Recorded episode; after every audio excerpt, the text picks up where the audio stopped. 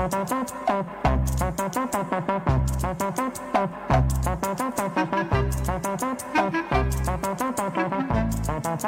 后他给他的香港朋友说：“你们知道吗？我刚才在青山公路旁边唱国歌，他的香港朋友都骂他是撒谎精，说气死我嘞！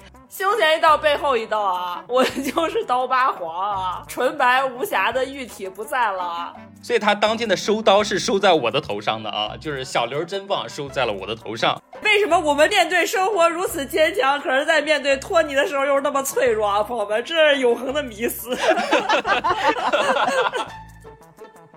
Hello，大家好，这里是草莓瓜电台。今天呢，作为二零二二年的第一期正式节目啊，很荣幸呢来到了我们的迷惑行为大赏板块。虽然也不是刻意啊，你有啥荣幸的？你组织的你还荣幸？没有啊，就是刚好轮到了这个嘛。因为我们现在的规则都是做三期的草单，然后做做一期的迷惑嘛。好久没有听到过小鼠主持的迷惑了吧？挺多的吧？大家好，我是吴婉婉，我还没跟大家打招呼呢吧？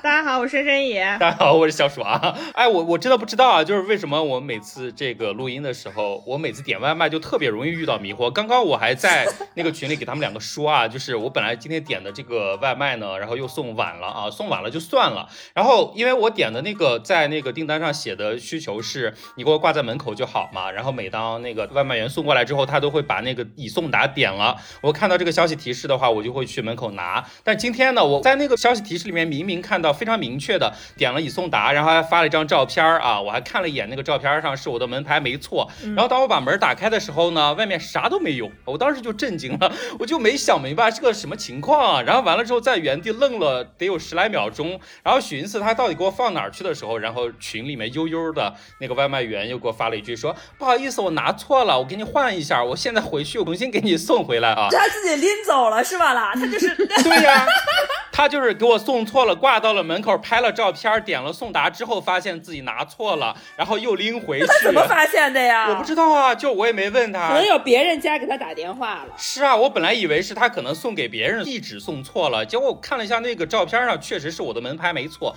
关键是我还又瞅了一眼，然后今天这个外卖员呢，名字叫做上新啊，高尚的上三个金的新。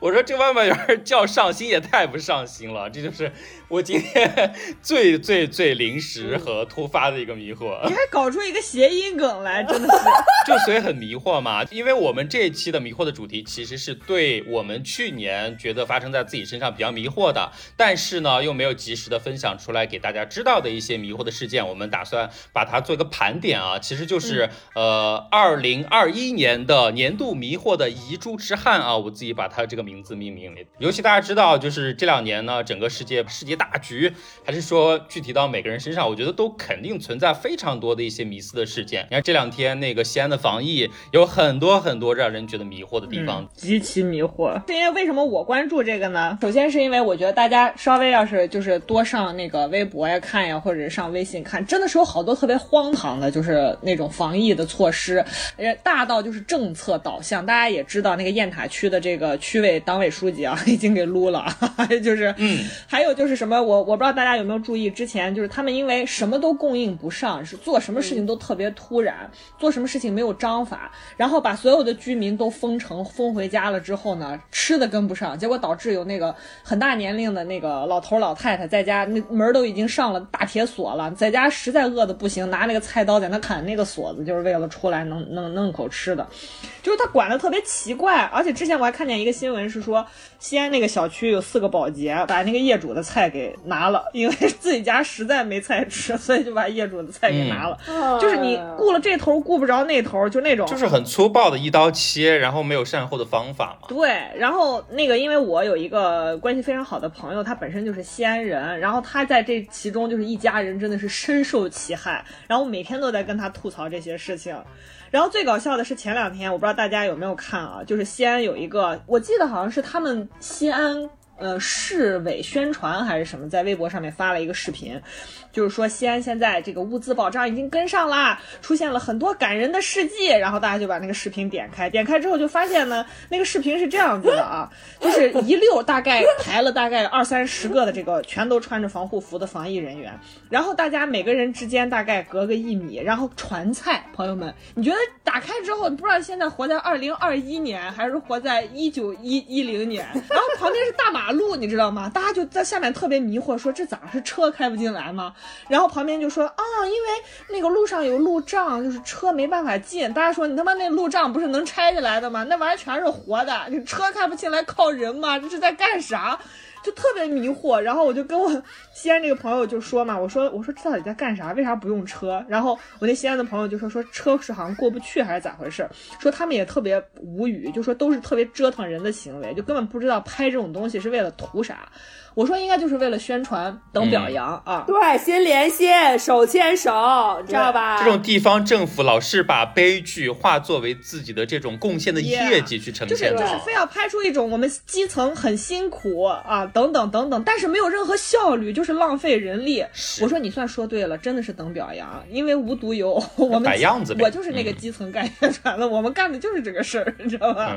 然后我先插一句啊，他还给我讲了一个之前很有名的一个西安地铁的创客。可贴事件，我不知道有没有人知道。我看过摆拍嘛，这个大家都知道。我觉得我知道，我知道这个事情，就是有一个人他真的需要创可贴，然后结果就是去找他们要，结果说半天都等了半小时，然后找来了。然后领导姗姗来迟，摆各种姿势，扛着机器，说过了一阵没看见创可贴，看一乌泱乌泱一伙人来，扛着机器的打着灯的就来了，开始了。然后我就跟他开始吐槽这件事情，就是结合小鼠说的，我让我们想一。想今年的这个遗珠之憾啊，去年了其实啊，去年的去年的遗珠之憾。说实在话，我每天的生活都是遗珠之憾，真的就是实在来不及说搜索，实在太多了。你又生活在猪圈里是吗？每天都是。我就生活在猪圈里、屎圈里、屎坑里，真的是。然后呢，他就说他不明白为什么基层要搞这种，就宣传为什么要做成这个样子，做的太恶心了，怎么怎么样？我跟他讲，机关单位就是这样子，就是又尤其是要轮到那种像我们公司这种没有啥实干型的业务，就是更是。呃，sorry，就是更是非常的那个没有脑子啊，没有脑子啊，就是又不想花钱啊，又想出效果。其实基层的这个宣传基本都是这样的，大家觉得说这个东西不是立刻就能变现的嘛，所以作为领导他根本不愿意投入。但是呢，吹牛的时候又希望吹天花乱坠的，好像每个人立刻都能成为就是百万直播的那种拍客啊，立刻就能拍出东西来。然后我就说，当时呃是去年的五四青年节啊，五四青年节呢，我们总部搞了个东西，让我们报通讯，说要写这个基层员工多么苦干实干啊，多么苦干实干。我说这个我们没有基层员工啊，我们是一个皮包公司，就是我跟大家再再重申一遍啊，我们是一个施工单位。作为一个施工单位呢，我们没有一个工人。大家能 get 到这个点吗？就是我们可能开餐厅，但是我们没有厨师，就大概是这个意思啊。我们就是把所有的项目拿来呢，在香港进行大转包，全员大转包。但是呢，合同是跟我们签啊，这个转包在内地是犯法的啊，但是在香港是合法的。我们在香港就是挣一个，就是中间商赚差价嘛。对对对，理解的非常到位，就这个意思啊。总之呢，我就说你只要看一下我们公司那个组织架构啊，有机会跟大家好好掰扯一下这件事情，就是。大家知道，这个机关、国企单位都要搞一个组织架构图 啊。我们组织架构图跟大家报告一下。我们香港整个这个公司加司机和这个财务一共十四个人啊，我们十四个人在我们的组织架构图里面清一水的全是经理，没有干活的，每个人都是经理，甚至一个人身兼数职。你也是啊？我当然是了，我们十四个部门都不够用，我跟你讲。天哪，唐突了，之前对你冒犯了申经理，不好意思。那当然了，申总，申申总，申总，哎呀，申总啊，不好意思啊，申总，申总。所以我作为一个领导，我怎么能苦干实干呢？谁能苦干实干啊？就到哪去找，对不对？于是乎，我就绞尽脑汁，发挥了一下我就是善于做梦啊，善于吹牛逼的这么一个特长。于是呢，我就找了谁呢？找了我们之前的这个返场嘉宾 rapper 杨啊。如果大家还有印象的话，我就找了 rapper 杨。为什么找 rapper 杨呢？因为 rapper 杨所在的那个项目的地理位置比较特殊，是在坟场和火葬场的交界地带啊，就是 就他每。这是真的，这是真的。你知道他每天上班有多惨吗？就是他坐地铁坐到一个地铁站之后，那个地铁站想要到这个项目现场是没有任何公共交通工具的，你只有等出租车。然后出租车一听说你要去坟场，很可能还拒载啊，就是这这么一个情况。就是如果要是他能打上车了，那他就能打车到这个项目现场。他如果打不上车，他就要步行徒步，大概走三到五公里才能到公司。这也太惨了吧！真的特别惨，步行三到五公里去坟场，我的天哪，这是一个上班的事儿吗？而且完全没有遮挡啊，就是风吹雨晒全都能站齐啊。就是 rapper 杨真的应该就是属于苦干实干了，我想也就只有他了。说到此，我也真是痛心疾首啊！我在那个给总部汇报的这个材料里面呢，把刚才我给大家说的这个。情况呢，也稍微的、稍微的描述了一下啊，主要是建立在一个实事求是的基础上描述了一下。好嘞，我们总部的负责宣传的呢是个老头子，那个老头子呢，就是大家知道这个公司通常来讲啊，宣传口呢就很难界定，大家觉得又跟业务没有关系，感觉像是一个没有什么重要功能的一个职能部门，所以放一些就没有绩效产出。对。但是呢，你你比如说像一个工程公司，他又觉得没必要专门去招一个什么学中文的、学新闻的等等等等。于是我们总部负责搞宣传的那个男的，长得真的非常像挖煤的，一点不夸张，一点不夸，像个伙夫一样，真的头大脖子粗啊。这位大哥平时给你打字的时候，经常就打错，然后也不识字，就是 不识字，就是文化水平非常有限啊。这位大哥看到了坟场和火葬场这些 keyword 之后呢，感觉。就高血压都上来了啊！就高血压都上来了，然后呢，给我回复了一下，说说你好，我把你们的文章改了一个标题，你看一下。然后我点开一看，赫然的一个应该是二号字还是三号字，写了五个字，叫“勇闯鬼门关”。我操！行了。结果后来呢，我们集团每年要更新这个拍拍宣传片啊，要让下面报素材。我们公司还真把所谓他们策划的勇闯鬼门关这件事情给报上去了啊！天哪！他还有脸来问我说，说到时候你觉得可以怎么拍呢？我说到时候是到啥时候？他说应该也就是决定了之后很快就拍了吧。我说你知道来回每个地方隔离要二十一天吗？你同意集团也不会来的。他说。呃，这个事情我会再向上反映一下的。然后我就没理他，没理他。过了一阵，又给我发了一句话，说：“嗯，你想一想。”如果要拍的话，怎么突出鬼门关呢？我心里真的是一千 一千句的妈卖批在心里面飘啊飘。我心里话说，咋他妈给你突出鬼门关呢？我扮个鬼，你看咋样？我他妈在地盘给你搞个 NPC 吗？TVB 那么多要失业的群演，你们倒是请过来呀，搞不好还振兴香港的电影产业呢。扮鬼是不是？多亏了你们公司。然后让让让太阳去勇闯鬼门关是吧？天师黄道人啊！朋友们，这就是。第一个案例就是基层单位的这个宣传啊，一天都都在干啥啊？然后我就跟这个我西安的这个朋友就说，我说现在你大概能理解，就他们这个宣传的这个方式和大概的这么一个指导方向吧？啊，大概就是这么个意思。然后我说连天累月这么硬来吧，就是你真的有一天你会发现，就是一开始你觉得这些人负责人应该也都是揣着明白装糊涂，对吧？啊，就觉得说为了应付差事，对吧？大家应该想的都差不多，没有，他们真的信了，他们真的是信了。就是觉得我们公司真的都是勇闯鬼门关的好朋友啊！我 说行，而且是从上到下，我跟你讲，大家都被这样一种氛围所迷惑。我跟你讲，就是假话讲上一百遍，真的讲上一百遍，真的都信了。从上到下都是这样，大家知道，就是去年不是建党一百周年吗？然后建党一百周年呢，就是让我们拍视频庆贺党的生日，没有问题。哎，你们那个视频真的很符合鬼门关的概念，就大家都生无可恋的样子。我跟你讲，你半夜点开都要心梗了，你真的要心梗了。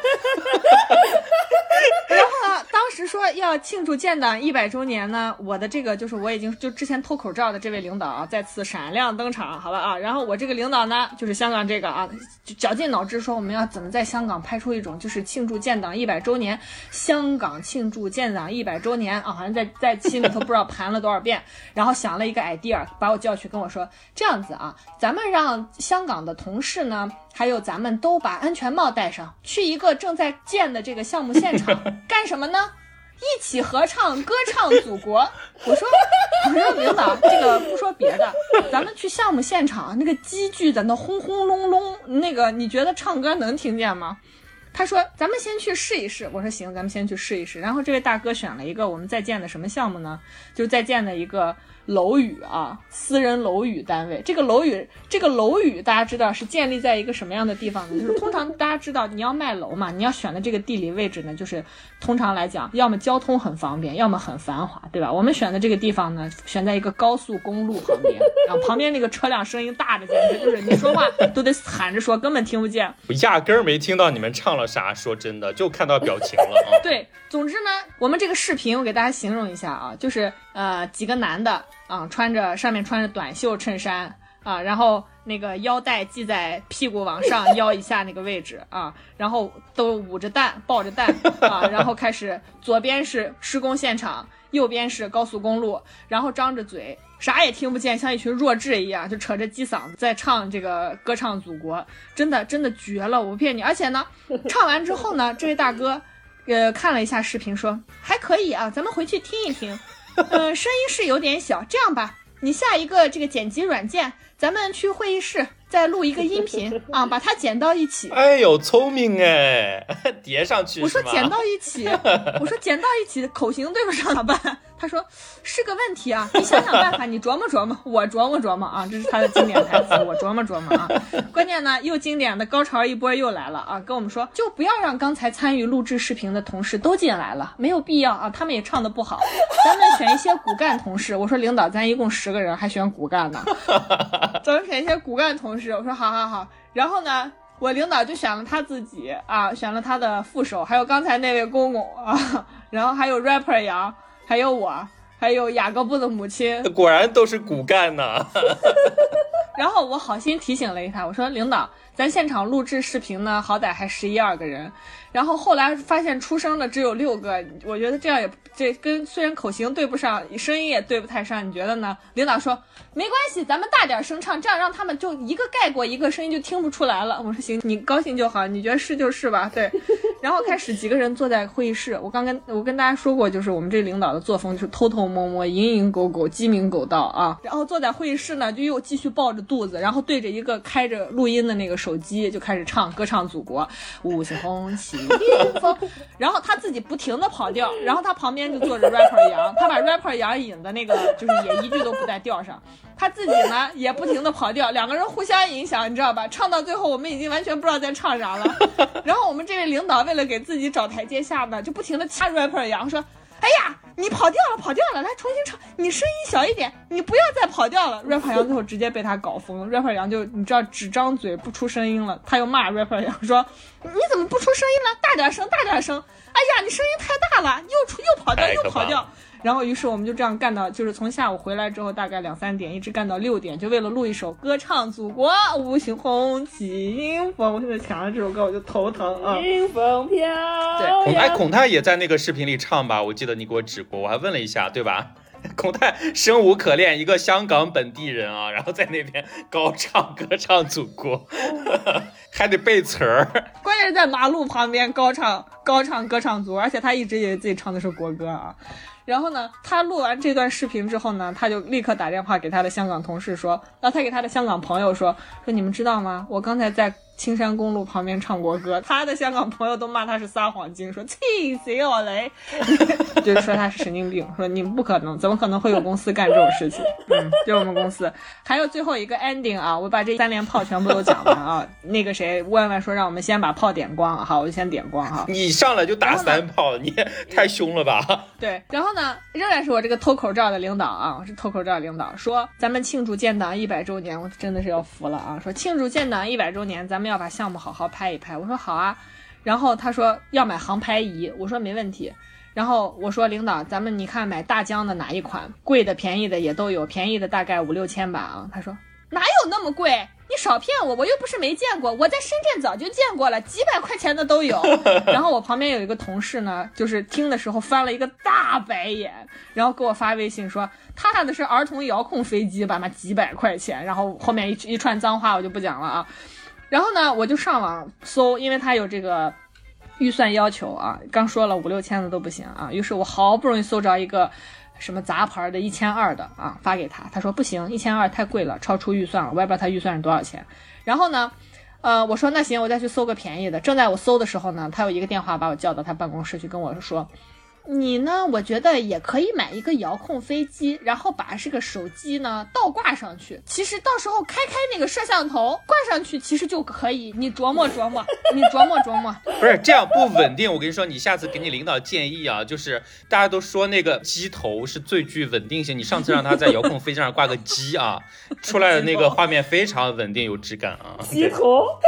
然后他跟我说完这一切的时候呢，我刚才骂他那位同事呢，在他门口也听见了这一切。然后等我出来之后，他就用一种你看我说什么来着？后来呢，我好不容易真的买了一个八百块钱的航拍仪啊，真有啊，真的有八百块钱。天哪！关键是这个八百块钱的这个航拍仪啊，真的是让你觉得自己买的是个飞机。真的让你有一种非常强烈的，就是仪式感，觉得自己好像真的买了飞机一样。为什么呢？因为当时在香港，这个东西送来的时候，是快递提前两天跟我打电话说要预约送货。我说为什么要预约送货？你放在门口就可以了。他说不行，要您本人签收，因为东西非常大。我说一个航拍仪到底能多大？结果等到预约的时间到了之后，他按了我们公司的门铃，我一过去，我靠，拿了个手推车。那个箱子有多大呢？我不知道大家以前家里有没有见过那个单位分带鱼啊，就基本上就是分带鱼的那个箱子，就那么长，好吧，大概是十盒子垒在一起那么大一个盒子。说这里面装的他妈是个尸体吗？然后我把这个箱子打开之后，所有的零件都是拆开的，就是你看不出来这是一个飞机，你要自己组装。我他妈以为买的是个乐高，你知道吗？然后好不容易开始在会议室里头组装组装，最后终于组装成了。组装成了之后呢，我同事说。呃，我同事因为他平时是搞电脑的什么的这些，然后呢，他说，嗯，那我来试一下吧。我说好，然后那个我们就把这个电源通上，通上之后把那个开关打开的一瞬间。所有人都说这他妈是谁在旁边开拖拉机吗？真的是，这声音巨大，我给巨大。然后他呢，把那个遥控器拿出来一按下去，这我都不能叫它航拍仪啊，这个飞机，这看起来长得像飞机一样的东西就要飞起来了嘛啊！它飞起来的一瞬间，一头撞在墙上，然后打坏了两个翅膀，打坏了两个翅膀，然后八百块钱的东西也没有地方修啊。怎么办呢？我们最后就拿胶带纸给它缠上了。缠上之后呢，这两个翅膀就是还能飞吗？就是这两个翅膀不转，剩下的翅膀都转。然后最后，最后我这个同事拿到地盘去，真的就是就说我去飞一下吧，飞飞看到底什么效果。我说行，你到时候给我飞完了之后给我看一眼。他说行。结果到了地盘之后，他去了，可能是待了一会儿吧。然后我的手机上收来收到一条微信，他说：“你准备好了吗？” 我说：“这咋还要准备呢？”他说：“你你先坐定，你不要站着，因为这个东西看起来可能会会导致头晕。”我说：“行，你发过来吧。”就发过来之后呢，就是大家知道那种艺术拍摄的那种方法吗？就是不停的晃，不停的晃。你以为就是现场可能在刮台风？你们雇了个娄烨来帮你们拍？不是，你就是觉得这个人像什么呢？就是他。都不是拿着 GoPro，是他手里拿了一个电风扇，电风扇上挂着一个手机，电风扇自己在自转，然后同时他又坐在一个高速运转的过山车上，就是过山车在公转，他自己在自转，就是大概是这样的一个旋转的画面啊。我回头可以放到这个公众号上，大家也注意一下，就是真的是容易把人看吐了。这就是我们公司，就是嗯，目前就是给我们带来的很多的，就是非常新奇的体验，促进宣传工作三百对对对，帮助我成长。我真的跟你说，你们公司回头养只鸡，需要的时候把它挂上去就行了。鸡头是自带稳定效果的啊，你可以搜网上搜一下那个视频看一看。鸡头，对，那我们也要先找到一只鸡再说。你知道在香港买活禽是犯法的吗？香港买不了活禽啊。是的。OK，好吧。对。惨不惨？好了，我的这一趴讲完了。新年三头炮啊！接下来让我们的弯弯继续给我们打炮。我这个炮其实太阳底下没有新鲜事啊，就是一般性。我觉得跟那个深夜迷彩不算什么，因为就是 大家都知道，我讲迷惑最爱讲的两件事情，一个是喝酒以后，再有一个就是和医生的互动啊，就这两样。然后今天我就是要 回忆忆往昔，峥嵘岁月稠啊，一回忆刚刚。过去二零二一年，我发现还有一个喝酒酒后迷惑，以及与之相关联的医与医生互动的迷惑啊，这个事件就是也放在一起供大家消遣一下啊，这也是有先后顺序。边喝酒边。然后那个就是，但是没有什么新鲜的了，就大家姑姑且供大家一乐啊。这事情是这样的，就是我今年那个金秋九月的时候啊。什么鬼？就是喜欢上了一个男的，就是露水情缘。确定你那是露水情缘？长得像一个大明星。也没发生啥，然后这个人其实是来北京出差的，然后我那我那一周呢，我就是自从跟这个男的偶遇以后啊，然后我就频繁的在跟这个男的约酒啊，因为我不知道有什么其他手段还可以就是勾引他，就是你知道我唯一 good at 的就是喝酒，就是我就用出了我全部技巧，就是喝酒啊。然后我后来跟我朋友复述我这一周跟他约酒的经历，我朋友说你表现的像一个北京的那种就是氛围组啊，酒吧销售啊，因为每天都是在去不同的酒吧，然后点特别贵的酒。拿提成儿，你是个酒托子。就我跟他相识，就是短短一周时间之内，可能去了四次夜店啊。然后其中有一次呢，去夜店的时候，倒数第二次去啊，就是那个我跟他还有别的朋友都开了卡座，然后我那天非常兴奋啊，因为之前都是去酒吧，没有去夜店，我没有机会展现我的舞姿啊。然后我就一通金蛇狂舞，然后呢，我就舞着舞着，你你的金蛇狂舞背景音乐确定是当当当当当当当当当当。能能这么确定吗？我上次让你给我哼哼那个中南海的那个背景音乐，不给我哼哼，现在突然给我来一段，真是。金蛇狂舞我会哼，你还需要吗？不需要了。然后呢，我不就是在这个卡座嘛，夜店卡座，只要就前面有一个桌子是吧？一个茶几，然后后边一个沙发，就跟咱们客厅差不多嘛。然后我就是喜不自胜啊，情不自禁，在酒精的作用下，我就站，我先站上了沙发进行金蛇狂舞。然后金蛇狂舞扭了一段了，我觉得不过瘾，我又想站到那个桌子上继续狂舞。但那桌子上呢有一个特别大的香槟的冰桶，大家知道。什么呀？就是方形，它不是圆的，你知道吧？然后那里边酒好多化有好多冰块啊，还有洒的酒在桌上，就很滑。然后呢，我又穿了个胶鞋，就是匡威的胶鞋。然后我就觉得特别窄，为了凸显我的身材，穿了个一步裙，一步裙碰啊，鱼尾裙。然后呢，我一脚踩在桌子上，然后我就一个腾空而起，在空中一百八十度转体，我就直直挺挺的砸到了地上。你是刘璇吗？还空中一百八十度转体？我砸到地上的一瞬间，然后我的脚，我的。脚还把那个香槟的冰桶呢带到了我身上，就只听咔嚓一声啊，就是那一桶连冰带酒带水全砸我身上了啊！大家知道为什么乌安完这段爱情无疾而终了吧？啊！然后呢，就有好多人冲上去扶我啊，扶我把我扶起来，扶来以后我我让我就是故作坚强啊，就是关键是喝完也麻了，也没什么感觉啊。然后呢，我说就跳舞跳舞，接着跳舞，然后接着跳舞，就跳舞后我就发现我这个我喜欢这个男的那天穿件白色衬衫，我就看这人怎么身上有血迹啊。然后我说，哎呀哥，你受伤了，你流血了。我以为你要说哥，你来例假了。结果他说，哎，我没有啊。结果我一低头发现我胸前啊，就是从我的左胸到右胸贯穿啊，整个前胸口有一个十厘米长的刀疤啊，就是一个疤痕，就是跟那个被人砍的样。天哪，有有血渗出来。是那个冰桶的角把我的胸前割了一道口子。就没有很深啦，但是真的当时就流血了，然后我当时吓得就是大哭，你知道吧？因为我这个人是有一点点疤痕体质的，就是说我会蚊子咬了以后，我挠挠挠挠挠破了，它就会留一个印儿，就是色素会留下。然后我当时就说完了，我这胸前要一把刀了，就是胸胸前要一道疤，我刀疤黄了变成，然后冰清已经的身体不在了啊，同志们，白璧无瑕，白璧无瑕身体不在了啊，然后。后来我就喝麻了，就当天晚上就还是很顺利就结束了。这个男的马上就要离开北京了，你知道吧？然后结果第二天，然后我就不知道又怎么想的。我呢就又约这个男又出来了啊，Yesterday once more 啊，就是 又在昨天同样的夜店啊，又在昨天不是同样同一个卡座对面那个卡座啊，然后我们又蹦迪了，然后这些蹦迪呢，然后我当时我就心想说，我呢一定要穿个防滑鞋，然后我就哎我没有喝特别多酒，我穿了一个黑色衬衣，一个白色短裤啊，就是我完全打扮不骚，你知道吧？就是穿很运动，很运动啊，跟男生一样有点跳。后来我心想说，我我不能再站在卡座上跳了，因为那边都有水，很湿滑啊，不安全。然后我就站在舞池里，舞池的正中央啊，又进行一些金蛇狂舞，金蛇狂舞。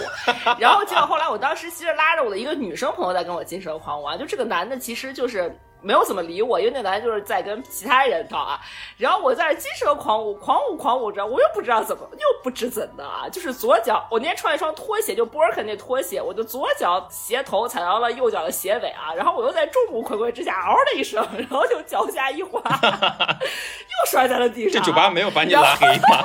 你没有去查小枣吗？你听我说，我当时没有任何感觉，我心想说，哎呀，幸亏今天穿的多，穿长袖衬衣没问题，然后就肯定肯定就是没摔坏，没关系了。结果后来呢，第二天呢就是中秋节啊，中秋节我就回家了，赶一早火车回家啊，回家，然后呢，我因为头天晚上又喝多了，所以头很疼啊，我就趴在车站吉野家，我那儿趴着，然后到早了，我就趴着吃了一个牛肉饭，然后又吃了一个土豆泥啊，又吃了一些什么这那的，反正吃了一些东西啊，吃了一快一个小时，等了一会儿再上火车。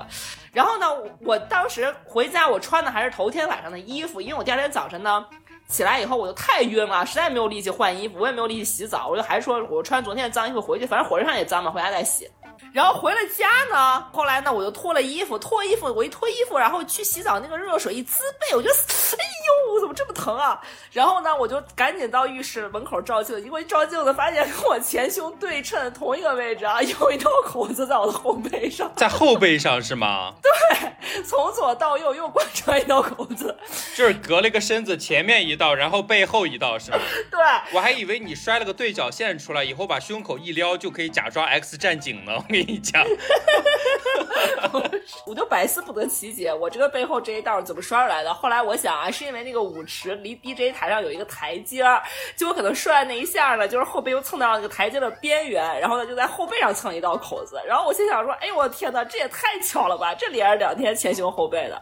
等这个中秋假期过完了，马上就要回家之前啊，然后我就开始收拾洗完的衣服，你知道吧？我还我心想说，这个衬衣还能穿两天，我要不要拿回北京啊？我就把我的衬衣一抖。走了，忽然间从我这个衬衣的这一面看到了另一边的灯光，我发现后背上有一个，就是跟我那个疤一样长一个口子，我没有发现。我从我穿这个衬衣从北京回了石家庄，然后在车站还在吉野家趴在桌子上坐了一个小时。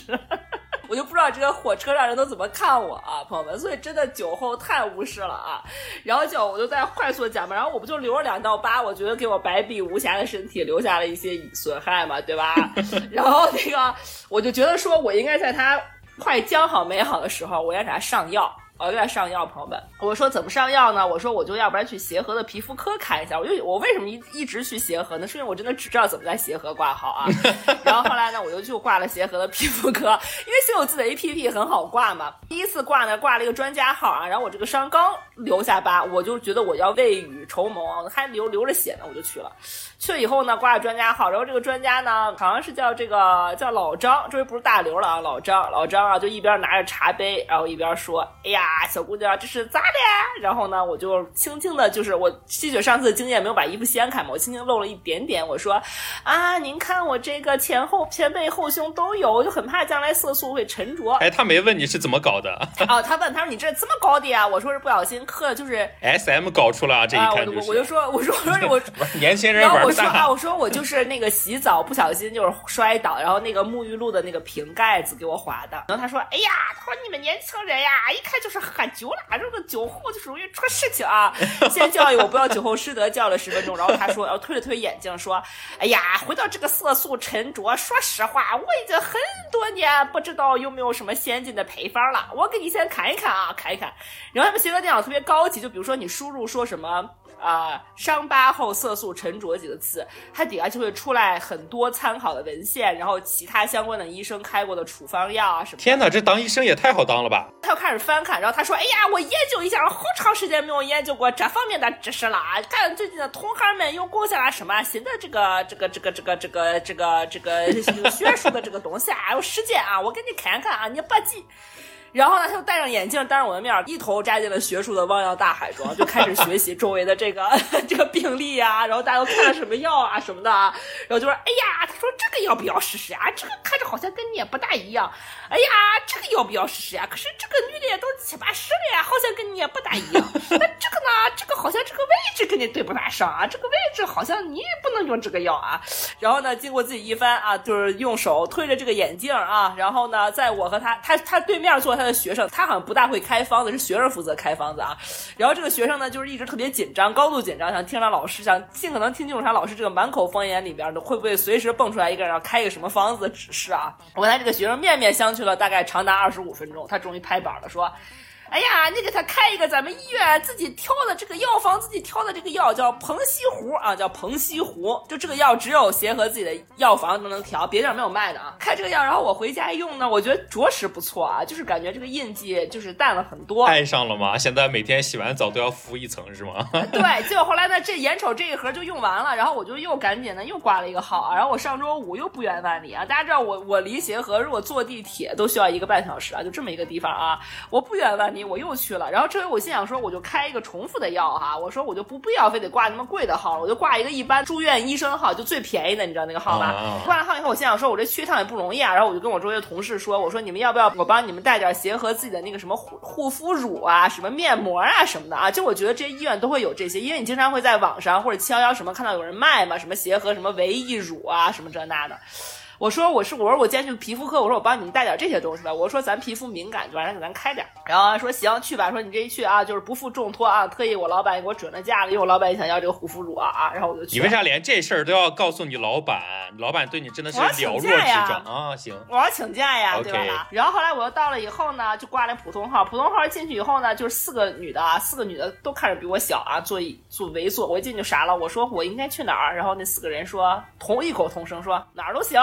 啊，然后我就挑了一个最眉这个眉清目秀的坐过去，我说 您好，我说那个我就是胸前一道疤，之前来看过，我想再我想再补开点药。你这个很像江湖浑号哎，胸前一道疤。对，然后他很客气的说。说说您露出来让我看一眼，后来我就把我胸前的疤露出来，因为当天就是很热，你知道吧？诊室里很热，我又穿多了啊，我又穿了一个毛衣啊，很好像是马海毛毛，就粘了很多毛在身上，然后外面穿了个羽绒服啊，就很热。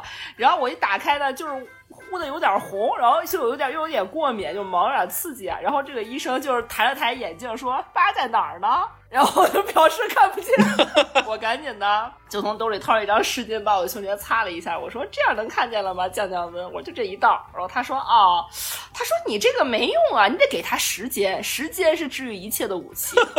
原话。可是我说我上次来有一个专家，你们的专家老师他不是这么说的，他给我开了一个药叫彭西湖。然后他说你确定吗？我说我确定。他说哎呀。这药呢，其实没什么用。我觉得其实没有药能治得了你这个。他说：“不过既然你想开，我就给你开吧。”然后我说：“那谢谢您，谢谢您。”结果呢，他就是输入这几个字儿，就发现没有这个药。他说：“哎呀，可能药房快过年放假了啊，不做了，没有这个药了。”我说：“那你给我开点什么别的药，就是能替代的。”然后他看了看周围，没有人仔细听，然后凑来跟我说：“说实话，我不知道是哪个老师给你开的药，但是在我看来，没有任何药有用。”然后我说：“明明那个，我说你老师给我开那个彭西湖是有用的呀。”他说。那主要是你的心理作用，你被他的专家 title 唬住了。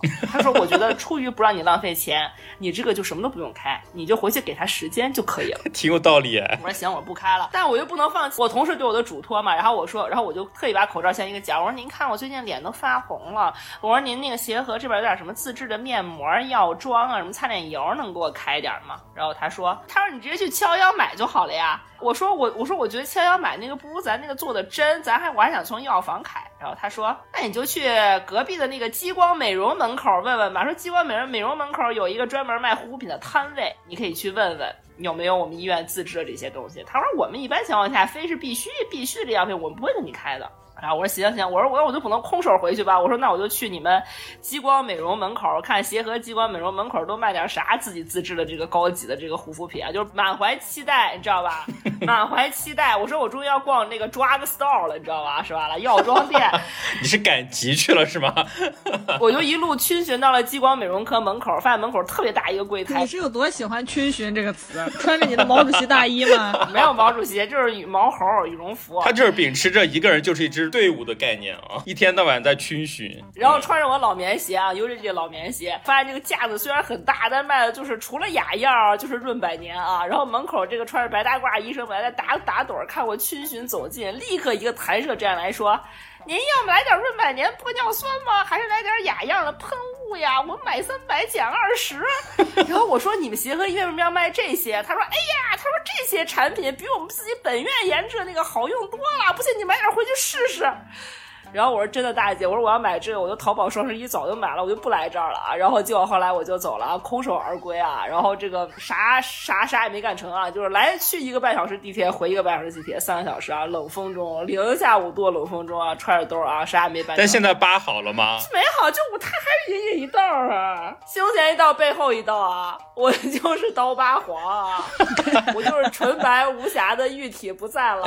哎，说到这儿，我突然想起来，就是一一个也是我从来没有跟你们说过，但是一个小迷惑啊。但是当时我当天也是相当社死的一个场景，就是去年还是夏天的时候，巨热啊，那会儿长沙。第二天我不是要去北京出差嘛，当时北京还是哪儿，好像有几例那个新冠疫情又开始了，所以就为了谨慎起见呢，就说去把我的那个疫苗的第二针打了，因为那会儿我还没打。然后另外呢，就顺便做一个那个核酸检测啊，因为怕到了北京之后人家要嘛，就所以就去。就没想到呢，就是那天可能因为别的地儿有疫情嘛，然后好长好长的队啊，那是大夏天啊，长沙巨热火炉啊，然后在一个大的跟居民房一样的那个大棚里边的一个点儿啊，然后大家都在那儿排队，最后排了一个多小时，我觉得我已经要要热的昏死过去的时候呢，终于进到了里面，然后又在里面又继续排排排排排啊，然后最后排到了我终于可以打我的第二针疫苗的时候呢，就当天最尴尬的事情来了，就是我当天穿了个稍微紧身一点的衬衣，你知道吧？就是你打疫苗不是要往那个胳膊的上部打嘛，然后我就把那个袖子往上撸撸撸，你就你就撸不上去了，绷住了，你知道吗？撸不上去了。然后我当天只穿了这个衬衣，里面啥都没穿，但是没办法了，大家可以想象那个打疫苗场景啊，大家都排着打嘛，然后里面一溜医生，然后挤的全都是病人啊。虽然大家都戴口罩，但是距离其实非常近的，特别多人，绷了半天实在是绷不动，衬衣都要被我绷散了。当天还有一个女同事跟我去的，一起去的，她说：“哎呀，你就把袖子脱了嘛，我又不是想看你。”我就非常羞涩的当着一屋子人的面儿，我就把衣服脱了，然后整个露出赤裸着上身打的疫苗，你的动静有点大吧？天哪！然后我那个女生同事还一直在旁边说：“哎呀，没看出来你的玉体这么洁白呀！”我整个那天被她笑死了。你现在就拥有了我所没有的东西，妈呀，我好嫉妒你啊！你到底去了啥医院？我特别好奇，为什么还没有被举报？就是一个专门的打疫苗的点啊，但是真的就人巨多，然后当着一屋子的人面，就是羞羞怯怯的把我的衣服褪下啊，褪下我的罗裳，然后打了一针疫苗，真的是太社死了。你不要再形容了，真的感觉你不知道你去的是天下人间分店吧？你拥有我永远失去的东西，我太嫉妒你了！天哪，真的。好，那建议你明天打疫苗的时候也穿一个紧身上衣去啊，在医生面前袒露你洁白的肉体。我没有洁白的肉体，我只有刀疤黄啊，袒露出你的刀疤黄。我还啥都没说呢，感觉已经四十五分钟了哈。那接着盘一下，盘一下我去年的几个迷惑。其实我想讲的这两个迷惑，去年在发生的那一两天，我都已经在我们的小群里面给他们两个分享过了啊。但是确实思来想去的话，top of the top，大家还没有听过的。我觉得你把主题一说出来已经很搞笑。呃，好，第一则迷惑啊，第一则迷惑是发生在去年差不多十月份吧，因为大家都知道去年有一个非常重要的一个事件啊，就是我们国家这个公安部啊。就是在推广一则反诈骗 APP，我相信这个是没有人不知道的，对吧？不是今年还上了那个有一个反诈 APP，它不是那个运营的那个负责人还上了脱口秀大会。对对对，是的，是的，那个人非常出名啊，他就是因为在那个短视频平台里面跟各个网红连线，然后产生了很多梗。对对对对对。啊，反正这个 APP 呢就这么回事儿，大家相信都清楚啊。然后呢，其实我早早的我就自己把这个反诈 APP 下好了，下到手机里了，但是当时可能是我不知道这个具体任务是怎么。布置的啊，你就感觉就是好像全城市甚至全国的这些警察啊，有事儿的没事儿的，全部都把精力和时间投入在这个事情上面对吧？就阵仗非常大。其实也应该是不知道，但是我不知道乌湾湾这边在北京的情况是什么样。反正当时我在那个城市呢，就真的是感觉你街上随处都是警察，然后大家跟抓逃犯一样，逮住一个人就问说，哎，反诈 APP 下了没有？我检查一下，类似这种啊。所以在这种情况之下呢，我我住的那个公寓啊，当时就楼底下每天都蹲了好几个警察，就在人进出最多的那个道儿，就守在那儿，真的是一个个跟盘问犯人的一样啊！我就特别烦这种事儿，一个是我看到他们还在那儿要填表呀，干嘛的，特别麻烦，你知道吧？我就特别嫌麻烦。然后另外一个，因为我自己已经下好了嘛，所以我每次就跟小偷躲警察一样，我看着他们就是在那儿。人少的时候呢，我就稍微等等，我先凑几个人，凑几个人，我就跟他们一凑过去。他们一般抓的话，也都是抓到前面一两个人盘问嘛，所以我就可以趁机溜过去啊。所以一直都是采取的这种方式，就没有问题啊。然后结果没想到呢，过了一两天，我自己跑去一个景区玩啊，那个景区呢就非常小的一个门儿，然后门口呢就左右各把着一个警察啊，就也在那儿就是查人啊。瞄眼望了一眼呢，发现他们还是在查这个 APP，我就觉得巨烦，所以呢就跟警察玩起了这个心理战啊。我就在那边先来回徘徊啊，就徘徊了半天，等着那个好像哎，突然有一对情侣先走到了左边去，然后左边那个警察呢就把他们抓起来，就问这个 APP 了。然后右边的那个警察呢，我就一直在观察他的眼睛的这个视野范围，你知道吧？就是我在看到他的眼睛终于瞟向了另外一个方向，没有再看我的时候，三步并作两步，准备一鼓作气冲进门去的时候，结果刚冲到那个门口呢，我身后就传来了一声浑厚的男中音啊，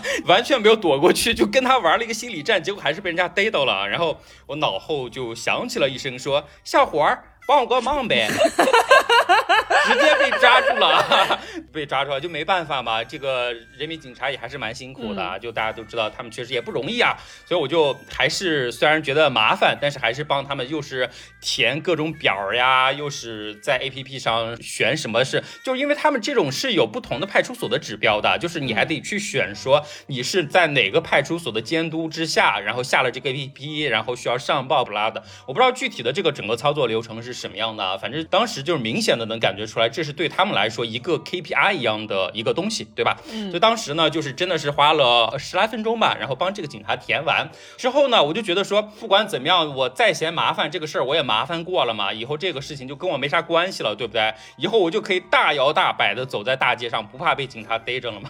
所以呢，就在第二天，就这个事情发生的第二天早上呢，我一早出去跑步啊，就虽然平时基本上不会早上出去，但是那天突然临时。起意想去晨跑，就早上七点多还是八点多，就非常早，我就出门了。又被拉住吗？关键是结果出门之后呢，我因为那会儿街上肯定人非常少嘛，我远远的就看到看到有一个警察在那边啊，心想说哇，这警察真的是辛苦啊，这么重的任务，你看这么一大早就在路上逮人。但是我当时就心想，我已经搞所有东西都搞完了嘛，我就不需要躲了，我就大摇大摆走过去。经过那个警察的时候呢，还是被他问了一下，说，哎，小伙儿，你这个 A P P 下了没？啊，我说下了，那个表也填了，什么东西都交了。他说不不不不不，我这儿还有一个东西，你看看你搞了没有啊？他又又给我介绍了一下，说虽然你的这个 A P P 呢是在哪个哪个区的派出所指导下下好的、填好的表的，但是我这边呢还有个调查问卷啊，你可以帮我再做一个这个调查问卷。然后这个调查问卷呢，就是他给我发了一个短信的链接，然后我把那个链接打开，然后要一个个去勾选问题，最后把所有问题都答了之后呢，再。再截个图，然后再上传到什么平台？具体的我忘了啊，就大概就这么回事儿。我就说，那既然都这样了，都被人逮着了，然后整个路上也没有人，对吧？既然这么说了，我就还是帮人，好人做到底呗，就就填填填啊。最后就是截了个图，截了个图，最后要给那个他需要传的地方去找这个图片的时候呢，就当时有点着急，你知道吧？就是。因为觉得也待了大半天了嘛，不想待了，就是说赶紧把这个图提交了就走。然后我就把我的相册打开就找，按理来说它应该是在最新的那一张会显示的，对不对？但是也不知道为什么，就是那天我截了图之后，它不在最新的那边显示，我就翻了半天。然后那个警察呢，就是就特别没没心没坎儿的，就是要热心帮我嘛，就说：“哎呀，小伙儿，你这个太麻烦了，来来来，手机给我，我帮你找。”我当时有点愣啊，但是在那个愣的当下呢，手机就被他拿过去了，你知道吧？就主要是。你要是看别的东西就算了，关键是要在那个相册里面翻。我当时就就脑子里迅速回想，说我最近几天到底有没有下什么不该下的图片啊？就后面好像想了想，好像也没有啊。结果没想到呢，他开始翻我的那个照片之后，正正的真的是 在另一个相册啊，就是我不知道他怎么点的，就是点到另一个相册，刚刚好在我前一天下的两张照片。一张呢是萨尔玛海耶克啊，然后一张呢是许晴啊，就是两个中外的女明星。但是如果只是这两个女明星呢，就算了。偏偏呢，我保存在我自己手机里的是这两个女明星啊，穿的非常暴露的晚礼服啊，舔着一个大胸啊，真的是白花花的胸脯啊。就我也不知道为什么，大家如果了解我的人知道，我肯定按理来说不会存这样的照片的。但当时一个是《永恒族》啊，那个电影在上映嘛，然后。然后我看到那个萨尔玛海耶克在红地毯上真的是穿的非常暴露。我当时的第一想法其实是，哇，我第一次知道萨尔玛海耶克的胸这么坚挺啊，就是身材这么好。大家知道小鼠都一天关心什么了？纯粹是出于这种惊叹之余，本来还想说有空的时候跟你们俩分享一下，结果还没来得及跟你们俩分享，就先跟警察叔叔分享了啊，被迫分享。对，一个是萨尔玛海耶克的大胸，一个是许晴某一年去戛纳走这个红地地毯的时候低着胸拍的这种，也是身材非常好了啊，纯粹是非常单纯的目的。但是那个警察同志呢，其实比我年纪大不了多少了，应该应该叫警察小哥啊。这个小哥呢，就就一脸说哦。不错嘛，审美不错嘛，就对，可以可以可以传给我这样的眼光啊，就跟我悄悄的产生了一次眼神的交流啊。但完了之后呢，我就想说到这儿，我都觉得已经感觉要找个地缝钻下去了，就感觉非常社死啊。就算是当时在场的只有我跟他两个人，好，我就已经打算跑了。然后呢，他又把我逮住，说：“哎呀，小哥儿，你这么一大早帮我这么一个忙，来来来。”然后从裤兜里掏了半天，掏出来一个土不拉几的塑料袋。啊，我我还寻思半天，我说这要干嘛？然后他把那个塑料袋摊开，我看了一眼，说里边是就是那种最便宜的那种一两块一支的中性笔啊，然后打火机啊，就也是一块钱的那种塑料打火机，然后呢还有几个扑克，扑克呢好像就最后一副了，然后特别热情的兜着跟我说，来来来挑一个，这么一大早麻烦你赶紧来挑一个。然后我想了半天，好像这个东西我都不咋用得到啊，就准备拿一个中性笔就跑，结果呢人还特别就是热情说。你要个笔干嘛？你看这个扑克多好多方便啊，拿着拿着，把扑克硬塞给我。最后我就真的是灰溜溜的跑了，太吓人了，整个就是领了一副扑克吗？对啊，最后就是我拿了个笔，也拿了个扑克，就他把扑克也还是硬塞给我了，就所以拿了人家两样东西，最后走的啊，真的是收获满满呢。没想到一大早出去晨跑，收获满满啊！好，这就是就是我去年发生的其中一则迷惑，然后另外一则迷惑呢，发生的时间稍微更晚一点啊，差。不多是在十一月份，我记得当时是双十一前后啊。为什么这么清楚呢？到时候等一下讲的时候可以再给大家再铺垫一下。好。然后这个就说到一个什么问题呢？这个事件是发生在我想去剪头发的过程中。我们史称烫头迷惑，正如大家熟知的，凡烫头必迷惑，烫头迷惑，人类永恒的迷惑行为。对，为什么我们面对生活如此坚强，可是在面对托尼的时候又是那么脆弱啊？朋友们，这是永恒的迷思。哎，但是主要是什么？我想先说一下，就是我不知道大多数的男同胞剪头发是怎么样啊？我一个是由于我头发。一直留的比较短，然后呢，我又不是说一直在长期在一个地方啊，竟然还有烫的空间。我跟你讲，小鼠当时说他烫头的时候，我脑子里第一反应就是你怎么还有烫的空间？你那杠子上得去吗？对，这也是我当时非常迷惑的一点，就是各种原因嘛。然后因为我平常去剪头发是完全是各处漂流啊，就是从来不会在一个固定的理发店剪的。我不知道大多数男同胞是不是跟我一样的习惯啊，就是相当于就是头发长了不得不剪的时候，然后随便。背一个店，差不多是这种情况下，然后去剪的啊。当天呢，其实我也是在一个平常不太溜达的一个地方，那天只是纯出去溜达，结果呢就觉得挺无聊的啊，就刚好走到一条街，感觉理发店还挺多的，就想头发长了，就干脆找个剪一下算了啊。但是我这种人呢，就是虽然我说了我不挑，基本上是会随便进一个店去剪，但是呢又有一点点的选择恐惧症，你知道吧？就是感觉这条街上既然理发店这么多，我还是要溜达溜达一下。就是在我的内心评判一下哪家可能性价比比较高呀，哪家可能干净一点啊，最终做出了一个选择之后才去的。所以首先我在这个这条街上来回逡巡啊，就跟玩玩一样来回逡巡。你又来也是穿着毛主席的大衣是吗？就已经花了半个小时啊，然后在半个小时各种比较之后呢，终于选定了一家看起来哎好像还不错，应该也不算太贵的家店啊，就进去了。进去了之后呢，呃本来也有人嘛，然后让我等一会儿，我就。等等等，又等了半个小时，然后整个就一个小时过去了。这个时候已经差不多是晚上九点左右了，我就有点着急，我就催那两个师傅，是是两个师傅啊。你能看出来，后面能看出来，一个是老板，一个应该是他手下的学徒啊。你一个人剪头整了两个师傅，俩人跟你双飞，我以为俩人搞接力给你剪头。我说的双飞是两把剪刀一起飞啊，没有别的意思啊。一人剪一半儿，从中间劈开。然后呢，终于就到了那个学徒的那个人啊，他手底下的那个人终于剪完了。那个客人走了之后，这个学徒就招呼我啊，就就去了。当时想的很简单嘛，因为我。人生目前三十来年的这个剪头发经验都是非常快速的，你甚至不需要给理发师交代要咋剪，因为能剪的可能性就那么一点点儿啊，对吧？就大家知道我这个头发非常短嘛。然后当我洗完头坐在那儿的时候呢，他就开始问我说。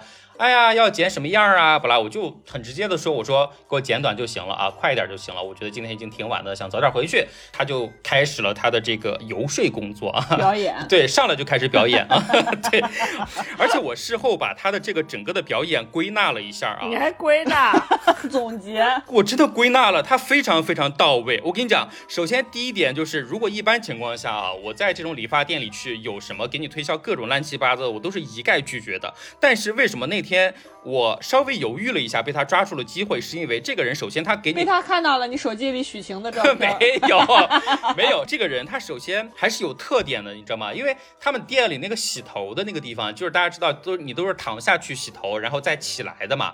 然后他那个起来的那个地方呢，有一个柜子凸出来了，相当于那个柜子角有可能啊，就是如果你不太注意的时候，有可能磕到头。所以我在第一次洗头的时候，我起来的时候，他就跟那种呃护着大明星。要下车的时候的那种门童一样，你知道吧？就是一个手掌立马就按在上面去，被忽悠了。对呀，就立马按在上面说：“哎，客人小心，这边有可能磕到头哦。”然后就是这种无微不至的关怀，哎，就让我当下心里暖了一下啊！就在这个寒冬的寒风当中，真的是深切的温暖了一下。就当时对他产生了一点 太多了，我跟你讲不一样的概念。好，这就是前面的铺垫啊。然后所以呢，我在坐在那儿，他开。开始跟我搭讪其他有的没的的时候，我才可能有心思去回答一下嘛。然后他就说：“哎呀，你既然一直留这种发型啊，你有没有想尝试改变一下？”你说我本来想留披肩发的。我哎，我当时内心是真的产生了疑惑，因为这是我这么久以来剪头发第一次有理发师跟我这么短的头发说：“你要不要尝试改变一下？”我当时就问他，我说：“ 你说咋尝试？”光头，我当时内心产生的第一反应也是，那我这头发除了剪光头还能怎么改变啊？他就他就又开始了他的表演，你知道为什么他成功了吗？然后在这儿还有一个铺垫是什么？他先把自己的手机翻开了，他把自己的手机翻开，然后翻他最近的相册，然后指出来好几张照片。你怎么最近老跟相册搞在一起？我也不知道。一张许晴的照片。我也不知道啊。他就把他相册翻出来，翻了几张，效果看起来似乎还比较好的图片啊，就跟我说说光头，不是跟我说，你看这就是这两天在我这儿这个烫头发的客人，你看他们的头发其实比你长不了多少，但是你看这样烫一。烫呢，感觉是不是层次感丰富了很多啊？就看起来人精神了很多。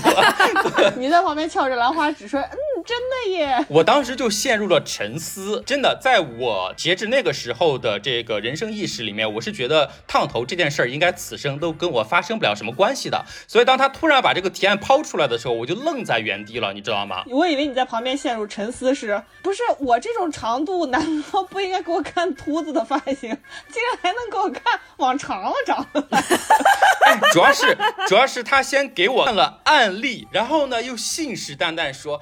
哎呀，年轻人嘛，就该尝试一下改变。你说你这么久没换过发型，今天咱们尝试一个。马上到新年了，新年新气象啊！我跟大家说，小鼠现在已经接了个披肩发了。对，所以就是在前面，他首先给我展示了无微不至的关怀。我被他的这种热心打动了之后呢，他就开始适时的给我推荐了，而且又有这种案例在手的佐证，对不对？虽然我能明显的看出来，他那些照片都是用美颜相机拍的啊，就非常明显啊。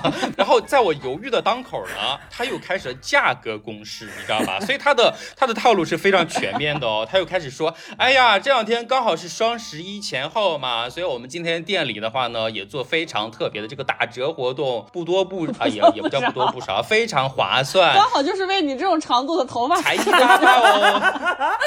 然后他说，我们平时最低的档次都是二八八哦，然后后今天双十一做特价活动，而且今天是最后一天，最后一个小时，你说你多幸运，我们一八八就可以哦。你是不是在现场也跺着脚说怎么这么幸运？就跟那种就是在大卖场里面杀红了眼的家庭主妇一样，就是去挑菜，感觉捡到了最后的便宜啊！主要是感觉这个人又这么好，对不对？你这个戏路没问题啊，因为你最后也确实烫了一个家庭主妇的头。主要也是，主要也是他说的那个改变打动了我嘛，就是我还是想看看我能改变到什么程度的嘛，啊，就同意了。跟大家说，小鼠现在顶着一头猎豹夫人，没有，人家跟我说，给我做的是很时髦的摩根烫呢。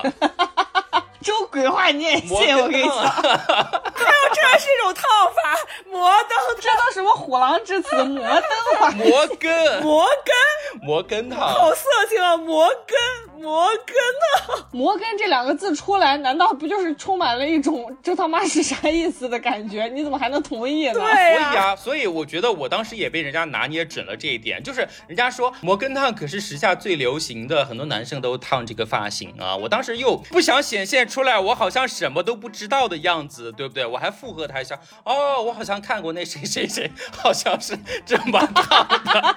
然后就真的就是完全就被人家带到坑里去了。而且我当时因为是九点多了嘛，已经等了一个小时了，我还专门问他时间问题啊。我说你烫这个到底要多久？我最多给你半个多小时。他真的是信誓旦旦啊，打包票说四十分钟绝对可以。说哥，我就耽误你十分钟。虽然我们这边十点下班，但是只要烫不好，我肯定会。加班给你烫的，我说难不成到了时间你下班把我晾在这儿吗？怎么可能，对不对？烫一半，烫一半，最终就是这样，完全落入了他的坑里啊！小鼠现在是阴阳头，左边烫了，右边没烫。哪三个字儿啊？摩擦的摩是吧？磨着根烫的，摩根烫。你快送摩根烫，就是把发根的那块地方烫了，但是前面是不太烫的，就是你看起来头发整个会感觉好像立体了一点啊，大概就是这种概念。哇，好多摩根。烫，我周围离我二百一十二米就可以做摩根烫。你不够短，你去不了。我跟你说，你要先剪成小手这么短，再去。对啊，人家还跟我说了，说哥，我们平时给客人用的都是很一般的国产药水，今天看跟你有缘，我给你用进口的。我真的，我真的当时就立马陷进去了啊！所以整个就开始了最终长达一个半小时的摩根烫之旅啊！他最开始给我信誓旦旦四十分钟，最后我烫完回去都已经快十一点了。反正整个烫的过程也很有意思了。我第一次发现我自己这么短的头发，竟然还能被。扎成几十个小揪揪立在头上的，我当时自己在镜子里面看的，都快要忍不住了。然后他这会儿还跑过来跟我说说，哥。既然你这会儿没什么事儿的话，我能给你拍个照片吗？我当时就寻思，我说我头上扎满小揪揪，跟释迦摩尼一样，你给我拍的毛照片？释迦摩尼就当时就拒绝了啊。他说那烫的时候不拍了，待会儿烫出来之后，如果效果好的话，我给你拍几张呗。我就想拖延拖延嘛，就说就嗯了几下，敷衍过去了，就说到时候看嘛，烫烫烫烫烫啊。最后终于所有的东西都结束的时候，在这里要强调一下，他真的是整个在全程每次我洗完头要起来的时候，虽然我。已经非常知道那个地方有个角，我绝对不会磕到，但是他一定要说一句哥，这小心磕到哟，然后还要拿手护住，你知道吗？哦天哪，好贴心哦！就这种，嗯，怎么讲呢？就是真的是宾至如归吧，我也不知道该怎么归纳了。宾至如归，你的动词也非常的妙哎。哎，我跟你讲，主要是我去的都是很小的这种理发店啊，都是图便宜和方便嘛。然后你知道还有一个小细节是什么？我在那边烫，就是中间要烫要等的时候，他问我要不要喝水。我就嫌麻烦嘛，又怕喝了水的话，经常要上厕所干嘛的，还要憋尿啊，对吧？就挺麻烦的。我说不用了，然后他就出去了。我以为他只是自己出去抽烟或者干嘛的，结果他跑去隔壁便利店给我买了一瓶阿萨姆奶茶回来。我当时就又被感化了一下，你知道吗？哎，他可能一年就接你这一个大活，真的。我觉得是啊，然后整个整个整个都搞完啊。他开始给我吹头发的时候呢，就又开始了他的攻势啊，说 哥，你看今天给你烫的这么好，你这个哥真的是，我给你拍几张照片呗。你看我前面跟那些客人拍的都可好了，我相机的美颜功能可棒了，你试一下嘛，你试一下嘛，就开始撒上娇了，你知道吗？就是因为他就是想给自己的朋友圈攒素材，你知道吗？对。然后因为我当时还没有加他嘛，我以为他只是拍了存在自己的相机里面就算了，我压根儿没想到。后面的那茬，所以在他当时的这个软磨硬泡之下呢，我就想赶紧应付了事儿回去睡觉啊，因为要十一点了，就允许了他拍。他拿起了自己的手机，打开了自己的美颜相机，用三百六十度来回旋转的各个角度给我整整拍了十分钟。详情参考我们八百块钱的那个航拍仪。我这个太值了是吗？真的是非常大师手段呢，给我真的是整个七百二十度各个角度拍了大半天，不光有照片，还有视频。拍完之后呢，先在自己的手机里面给我看了一眼，说：“哥，你放心，这个只是我刚拍出来的，等下我还要给你精修。”然后呢，说：“哥，精修的，等一下我怎么发给你呢？所以我们最好加个微信吧。”然后呢，就非常顺理成章和自然的把我的微信加到了啊。我当时的所有的想法都只有赶紧跑路啊，冲出这个店。所以呢，就通过了他的微信啊，就回去了。你不要觉得在你这种叙述中能够躲过最重要的环节。你现在先给大家形容一下到底烫成啥样？其实讲真就还好吧，因为确实我的头发太短了。你好好说。前面其实还好，但是侧边因为我的头发本来短，然后他因为要修啊要整干嘛的话，就最后弄出来非常短，所以前面和侧边非常不一致。我为什么希望小鼠跟大家形容一下呢？小鼠几乎是个寸头，所以我非常好奇是怎么在寸头上烫，怎么在寸头上面烫了一个头的？真的，寸头烫头，难道不就跟泰迪一样吗？朋友们，你们想象一下，就相当于你胡子长长了，你胡子长长了，你觉得你能把它变弯吗？我就想问一问。还好了，我跟你讲，真的跟你讲，就是照片，其实我给你们俩在群里把那个缩略图也大概发了一下嘛，就其实你远看的话，真的就还好，对不对？远看要多远？就还好。然后最可怕的问题是在于，我当天晚上回去。呃，洗了个头啊，当天晚上其实还好，但是 因为是不太干嘛，然后我第二天一早起来的时候，整个就是个爆炸头，毫不夸张，横七竖八，各个方向滋楞起来。我当时因为就是一直是寸头嘛，所以手里也没有发蜡什么的，所以真的就是滋着那个爆炸头，然后出去买了个发蜡回去自己蹭啊。你自己太色情了，又摩根还自己蹭，我的妈呀！你真的，他他都是虎狼之词，真的。这不是最后的终点，终点我还没说完呢，还没到终点，没。有啊，他加了我的微信之后，他不是说要给我精修照片吗？对不对？对对对。我当时的想法不是只有冲出店里吗？然后最后在我终于回家了之后，突然那个手机微信噔噔噔噔噔，我就听到差不多有十声响啊，然后他就给我发过来十张各个不同角度的精修图啊，说哥，你看我给你美颜拍的棒不棒？然后我就看了一下他给我拍的照片，把我真的是美白到我自己都快不认识了啊，自己都不认识了，而且很明显。还给我推了脸，把我的脸往小了推了很多啊，很认真哎哎，他好敬业啊，对，看起来非常专业。但是呢，在那个时候我就有一点非常不好的预感是什么？他会发朋友圈。我当时就才在想，我说我靠，这个家伙为什么要给我拍这么多，而且花这么长的时间给我修图？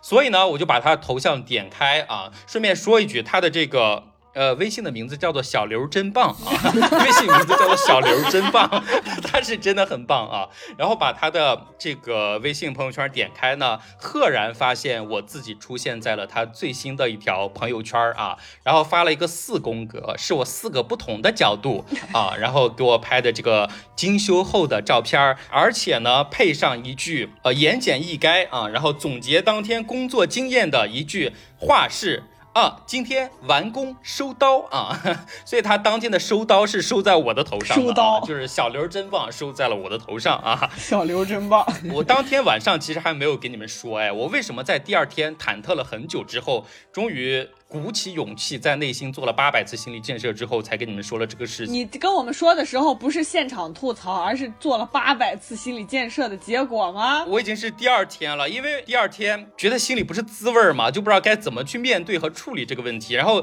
在网上去搜，你偶像包袱很重哎，你觉得我们跟你交朋友是因为你年轻又帅气，就图我各种迷惑是吧？我主要是第二天在 B 站上找到了一份勇气是什么？我在我因为我搜各种男生烫头之后的反应嘛。你在 B 站上找到自己了吗？我在 B 站上搜到了一位叫做一只酸菜鱼的朋友啊，他在自己烫头了之后呢。发了一个视频，标题叫做“千万不要随便烫头”，当事人就是非常后悔。我正是因为看了这个视频，觉得重新找起了生活的自信和勇气，从他的故事当中得到了莫大的鼓励和安慰，才终于鼓起了勇气，在群里给你们俩说了我去烫头了这件事情。然后，那那我想知道用什么让你鼓起了勇气，把他决定说出来录给大家听的？喝了两杯吧，应该是喝了两杯，就觉得反正大家也。看不到我当时烫头的照片啊，靠大家自己想象吧，好吧，啊，哎，但其实有一说一啊，就是烫了两三个月之后，现在好像效果还行，开始觉得好看了是吧？主要是我给大家说一下，我这样头发是有一点点自来卷的，所以我头发稍微长一点的话，它就会稍微有点打结，然后你你稍微留长一点的话，就是没有形状，但是确实这样烫一下之后，至少稍微直一点了，我觉得这是我此生最接近直发的时刻。这这个是这个是两两相害，没有，它是前面烫直，然后。根儿的那个地方会稍微烫一些曲线出来，所以其实再长几个月的话，可能剪掉我就真的就是满头的爆炸头。不过到时候再说了，现在还不知道呢啊，到时候再看。新年的我们第一期的这个正式节目呢，又献给了我们的人类迷惑行为大赏啊。然后今天我们三个人都分享了各自在去年一年的过程当中，呃遇到的能想起来可以分享给大家的一些形形色色的迷惑行为。十一，对对对对对，十一叫一海十。倍啊，所以呢，把这期发在今年的第一期正式节目，也是希望大家再接再厉，今年再为大家 收集更多的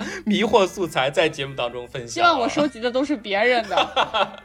我不希望这些事情再发生在我身上，我不想再去青山公路旁边唱歌了。我们不用刻意收集，我们不用刻意收集。好，那大家如果有类似的经历呢，或者说听了我们这期的节目之后有什么想法，或者说对于我们节目的任何建议呢，都欢迎大家在我们节目的评论区当中给我们留言，以及对我们的节目进行点赞、转发、收藏、关注和评论，对吧？然后如果喜欢我们，想要跟我们进行更多。的实时的互动的话呢，也欢迎加入我们的这个粉丝听友群啊！大家可以在这个推送的我们的文字内容当中找一下我们的微信小号，加小号的话，我就可以拉你进群，跟大家一起聊天，一起 happy 啦。好的，那还是那句话，请吴婉婉大声的喊出来。我们上次不正宗啊，这次让吴婉婉给我们正宗的一句，请大家在新的一年继续紧紧的 follow 我们。谢谢大家收听我们这期的节目，我们下周五再见喽，拜拜。下周再见，拜拜，拜拜。